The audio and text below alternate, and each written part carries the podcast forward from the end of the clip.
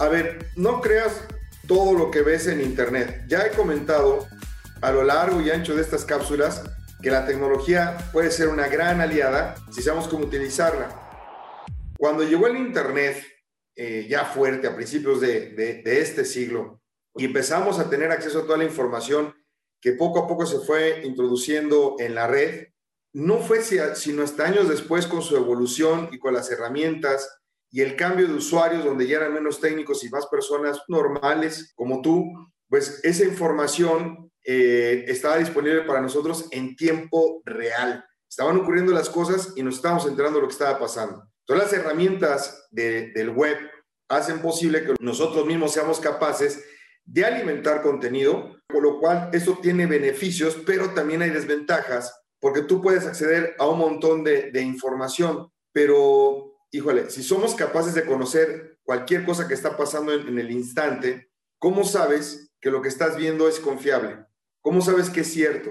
¿Cómo sabes que es real lo que estás leyendo? Te voy a dar consejos para que esta tarea sea más fácil para ti y no seas víctima de noticias falsas o teorías de conspiración que son fraudulentas o malinterpretaciones de una noticia. Primero, piensa esto, cualquiera puede escribir, pero no cualquiera debiera. O sea, falsificar información en un texto es quizá lo más fácil de hacer para muchos, porque también es fácil hacer notas y hacer alteraciones de notas reales. Entonces, cuando tú ves textos con faltas de ortografía o mala redacción o que la coherencia sintáctica no es la correcta, esos son los primeros, digamos, síntomas de los cuales tú debes sospechar. Además de esto, es necesario que compruebes el medio de comunicación que lo publica, si es confiable, su reputación al poner la información eh, va de por medio, ¿no? Entonces ahí te puedes dar cuenta cuando son falsas las notas. O la otra, por ejemplo, es el video y las imágenes eh, son más fáciles de digerir. más que el texto, cuando en formato eh, ameno eh, te dan un video o una imagen, pues la gente no lee, no practica la lectura, entonces en muchas ocasiones podemos escuchar y ver y transportarnos a un lugar mientras realizamos otra actividad. Sin embargo, no quiere decir que tampoco sea más confiable el video o la imagen.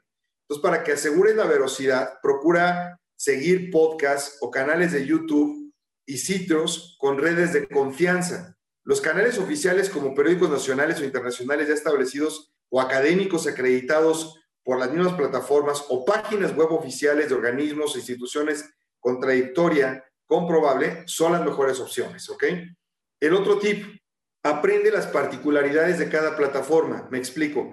Es necesario saber cómo se comporta cada plataforma, pues herramientas, por ejemplo, como Twitter, solamente te permiten eh, pocos caracteres por cada uno, por cada publicación que tú pones.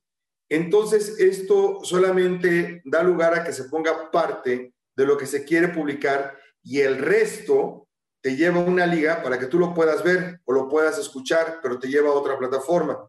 Esto puede llevar a malinterpretaciones o que nos quedemos solamente con los primeros comentarios de la publicación que nos está indicando ahí y podría ser mala información o malinterpretarse. Entonces, asegúrate de revisar la información completa para no caer en trampas, porque esto es muy común. La otra son las transmisiones en vivo, porque estas difícilmente podrían modificarse. Una transmisión en vivo es un recinto donde, por ejemplo, varias personas pueden dar fe de que están asistiendo al momento que está ocurriendo eso. Entonces es difícil de fingir. Comúnmente la información y acontecimientos sucedidos durante estas es verídica, sin posibilidades de realizar ediciones u otros trucos, aunque a veces también pues pasa como la ley de montajes, ¿no? Desconfía siempre de lo primero que veas. En Internet eso es una regla. O sea, no te quedes con la primera información que se te presenta sobre un mismo tema. Coteja distintos medios y páginas para comparar la información y comprobar que digan lo mismo acerca de un tema. Si varios medios confiables de comunicación o información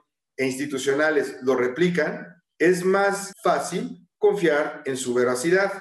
Por favor, recuerda que los peligros de creer todo lo que se ve en Internet son muchos, especialmente en situaciones delicadas y serias como una pandemia, en donde la desinformación que abunda en distintos medios puede llevar a poner en riesgo tu salud, tu vida, a creer en curas milagrosas, teorías sobre un tratamiento eh, que no viene de médicos ni de científicos o personal certificado, o artistas que te están mal informando, ¿no? La efectividad de las medidas de cuidado contra el contagio y la gravedad de la enfermedad siempre procura buscarlas en sitios oficiales, ¿no? No te vayas con una líder de opinión, porque luego te malinforman. Por eso le quitaron la cuenta a Patti Navidad, porque rumores, chismes, noticias faltas en Internet pueden llevar al desprestigio o pueden llevar a las personas a tomar malas decisiones. Y hay gente que, que, no, tiene, no tiene la suficiente responsabilidad o no tiene información sobre una problemática o no, tiene, no está suficientemente capacitada para ser una autoridad sobre el tema en cuestión y opina.